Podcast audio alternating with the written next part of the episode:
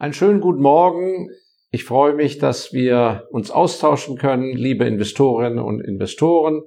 Es ist Freitag, der 23. Oktober und heute möchte ich äh, auf eine Frage eingehen, die an mich äh, des häufigeren gestellt wurde. Ähm, und zwar, was für ein Tagesablauf hat denn der Investor Markus Elsässer? Wie gestaltet er seinen Alltag, seinen Berufsalltag? Und witzigerweise habe ich dieses Thema in meinem neuen Buch, dieses Buch ist bares Geld wert, aufgegriffen. Äh, anders als der Titel vielleicht ja vermuten lässt, ist es ein Buch, wo es nicht rein ums Geld geht, sondern um das Basislegen für Erfolg. Und aus dem Erfolg erwächst ja dann das Kapital. Und ähm, da ich im Moment, auch hier werde ich viel angesprochen, leider keine Bücherlesungen in Bibliotheken und Buchhandlungen machen kann und äh, auch sonst keine äh, Lesereisen antrete, was ich gerne tun würde. Verschiedene von Ihnen, vielen Dank dafür, haben an sich darum gebeten, äh, möchte ich doch, und ich hoffe, ich langweile Sie nicht, zu diesem Thema eines Tagesablaufes, nicht nur meiner, sondern auch für Sie, möchte ich gerne kurz äh, aus dem Buch ähm, äh, Ihnen da einmal kurz etwas vorlesen, dass Sie da ein Gefühl bekommen, weil das vielleicht doch ein Punkt ist, den Sie gar nicht genug beachten, was Ihren Erfolg angeht. Und zwar heißt es da auf Seite 101, sind Biorhythmus und Gesundheit auf Ihren Job eigentlich abgestimmt? Fragezeichen. An dieser Stelle möchte ich auf einen sehr wichtigen Faktor für Ihr ganzes Berufsleben hinweisen. Kein Universitätsprofessor und Personalberater wird Sie darauf aufmerksam machen. Nehmen Sie Ihre gesundheitliche Konstitution und Ihren Biorhythmus ernst. Analysieren Sie Ihre medizinische Ausgangslage. Lassen Sie sich hinsichtlich Belastbarkeit, Bewegungsbedarf, Körperkraft, Gelenkigkeit und Schlafbedürfnis gründlich untersuchen, ganz nach der Anforderung ihrer jeweiligen Tätigkeit. Es bringt ihnen gar nichts, ihre körperliche und mentale Grundausstattung zu ignorieren, nach dem Motto Zähne zusammenbeißen. Es ist nur zu verständlich, dass dies keiner gerne hört. Ich erinnere mich, ich erinnere mich nur zu gut, wie mein Vater mich früh mit seinen dauernden Hinweisen auf dieses Thema genervt hat. Heute weiß ich, dass er recht hatte und es gut mit mir meinte. Wer morgens schlecht aus den Federn kommt, der sollte es sich dreimal überlegen, ob er sich mit dem Import von Erdbeeren aus Israel selbstständig machen sollte. Diese werden nämlich um vier Uhr morgens in aller Herrgottsfrühe am Airport eingeflogen da nützt auch die Aussicht auf ein Millioneneinkommen nichts. Von jeher hat mich geschäftlich das Nachtclub-Milieu fasziniert, als ich ein junger Mann war.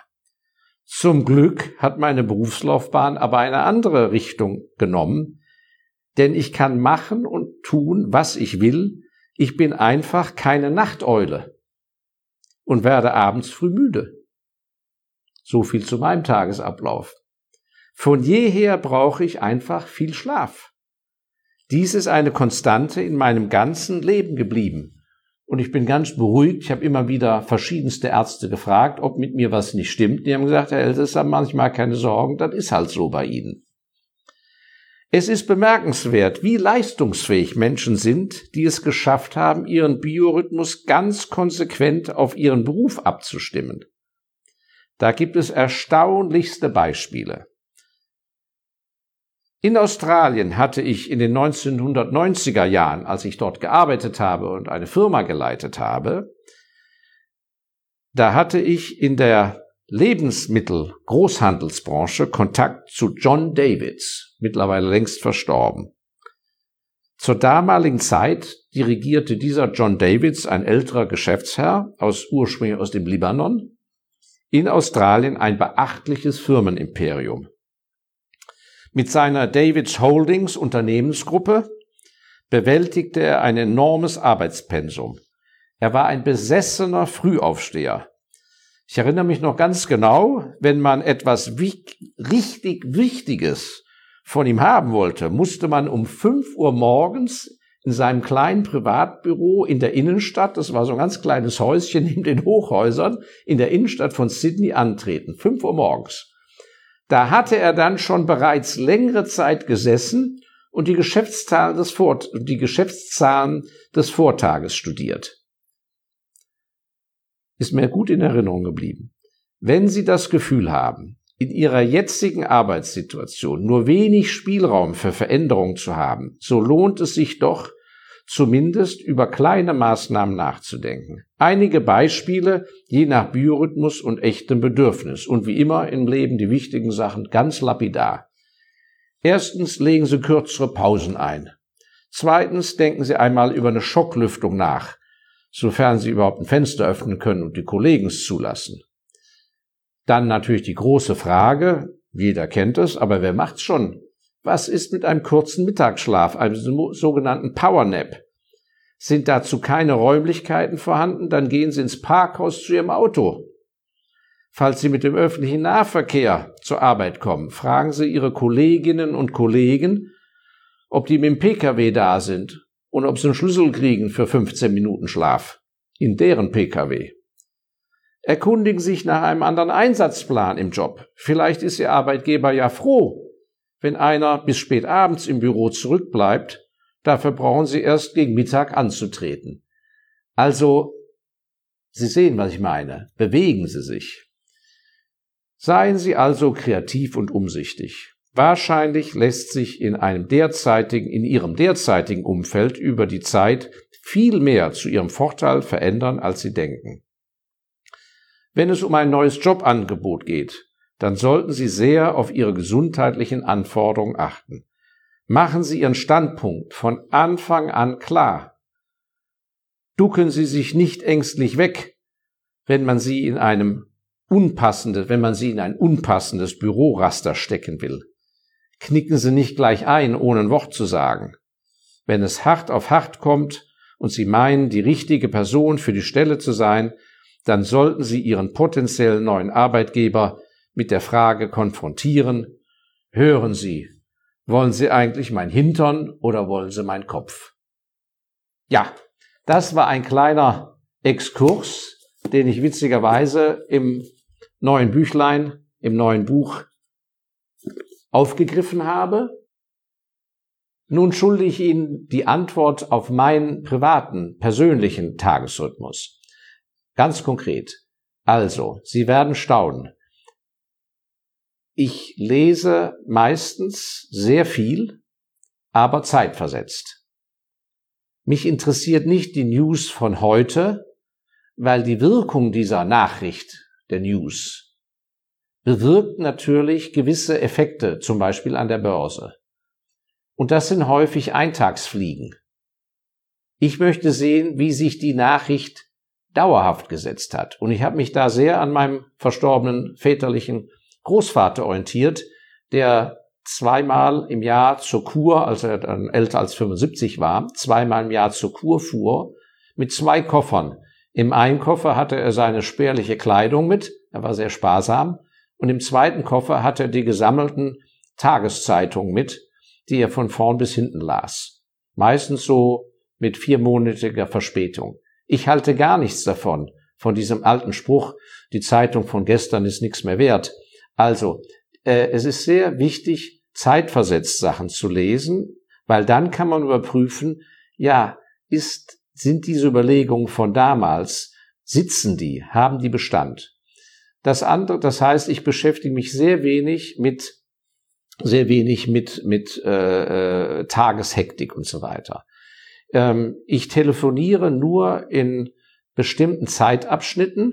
Das heißt, dann ist Zeit zum Telefonieren ein andermal ist Zeit zum Lesen. Ein andermal ist Zeit zum Schreiben. Und warum ich mich sehr bemühe, und das kann ich Ihnen sehr empfehlen, also ich beginne den Tag immer mit einer leichten Sache. Eine Sache, die mir leicht von der Hand geht, weil dann habe ich sofort ein schönes kleines Erfolgserlebnis. Ganz wichtig. So. Dann geht man an die kniffligeren Sachen dran.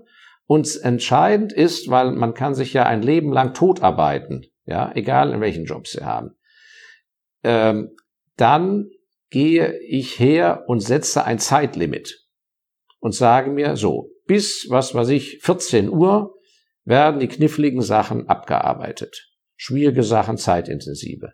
Und Schlag 14 Uhr zum Beispiel ist dann Schluss und dann widme ich mich wegen mir einem tiefgehenden Research. So. Das heißt, ich teile die Woche ein, was die Tage angeht, Reisetag, Research-Nachmittag, Abarbeitung und das Gute ist, wenn man sich diesen Rahmen setzt, dann hat man auch ein gutes Gefühl, dass man sagt, jawohl, ich habe ja was Sinnvolles erreicht. Ich habe gut gearbeitet. Weil im anderen Fall werden sie immer noch sagen, ja, ich habe zwar das und das abgearbeitet, aber das hätte ich noch und das muss ich noch und nächste Woche das und an sich hätte ich längst das machen sollen. Das ist natürlich ganz, ganz fatal. Also je disziplinierter man mit seinem eigenen Kalender ist, umso besser ist das. Das heißt, wichtig ist auch, in, dass ich immer wieder Tage blockiere, wo ich einfach sage, an diesem Tag findet nichts statt. Die lasse ich bewusst offen, damit ich mich Sonderthemen widmen kann. Denn es ist so, und das ist das ganze Geheimnis der Langfristinvestoren, das langfristige Investieren bedeutet nicht nur, dass man langfristig investiert, sondern dass man sich langfristig in das Thema einarbeitet. Das heißt, pro Jahr versuche ich mindestens eine neue Branche mir zu erschließen, von der ich vorher keine Ahnung habe. So habe ich das damals vor sehr vielen Jahren gemacht mit der Diamantenindustrie.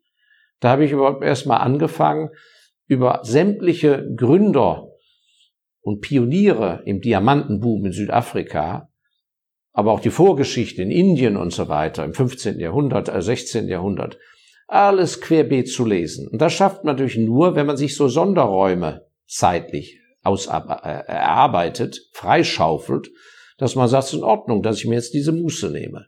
Und dann kommt der nächste Schritt, dass man sich Geschäftsberichte anschaut und dann reist man hin, dann lernt man Leute kennen, kontaktiert die und so weiter. Ja, und dann ist man in einer Branche nachher drin. Man geht auf Fachmessen, ja, äh, man besucht die Firmen und das dauert in der Regel, würde ich sagen, zwei Jahre und danach bin ich aber fit und habe einen Vorsprung und weiß, worüber ich rede. Und entweder betätige ich mich dann als Investor in dieser Branche oder aber das Thema ist abgehakt, kommt für mich finanziell jetzt oder künftig nicht in Frage, aber es hat zumindest meine Allgemeinbildung sehr genützt. Also dieses Arbeiten in Schachteln und dass Sie da über den Kalender herrschen, das ist das eigentliche, worauf ich stolz bin, dass ich mir das habe erarbeiten können und dafür bringe ich natürlich sehr viele Opfer. Denn wenn ich den ganzen Tag durch die Lande reisen würde, um Investoren zu besuchen, wäre das natürlich vielleicht finanziell sehr lukrativ. Ja, aber dann bin ich ein Verkäufer. Das ist ja nichts Negatives, im Gegenteil etwas sehr Positives. Aber meine Spezialität ist nicht das Verkaufen, sondern das Know-how, was ich gerne mit Ihnen hier in den Videos ja teile. Also das ist ein kleiner Einblick so in den ganz groben Tagesablauf eines unabhängigen Langfristinvestors. Es hängt natürlich sehr davon ab, wie Ihre privaten Verhältnisse sind und das bringt es genauso wenig zu ignorieren. Wenn Sie kleine Kinder haben, um Gottes Willen, widmen Sie Zeit. Klären Sie aber auch zum Beispiel mit Ihrem mit Ihrem Lebenspartner ab. Wie viel Zeit haben Sie für was und wann und wann ist gemeinsame Zeit? Da habe ich in meinem Leben viele, viele Fehler gemacht. Das klare Gespräch über die klaren Fakten, das hilft Ihnen sehr weiter. Und äh, in diesem Sinne kann ich nur sagen, wer es richtig macht, holt zwei bis dreimal so viel raus für sich privat und geschäftlich und erfolgsmäßig als der, der sich einfach irgendwo so dahinschleifen lässt. Gut, komm, schreiben Sie mir doch in den Kommentaren unter das Video Gedanken, die Sie zu dem Thema haben. Sicher gibt es da sehr gute Anregungen und äh, weitere Kenntnisse, die, über die ich gar nicht verfüge.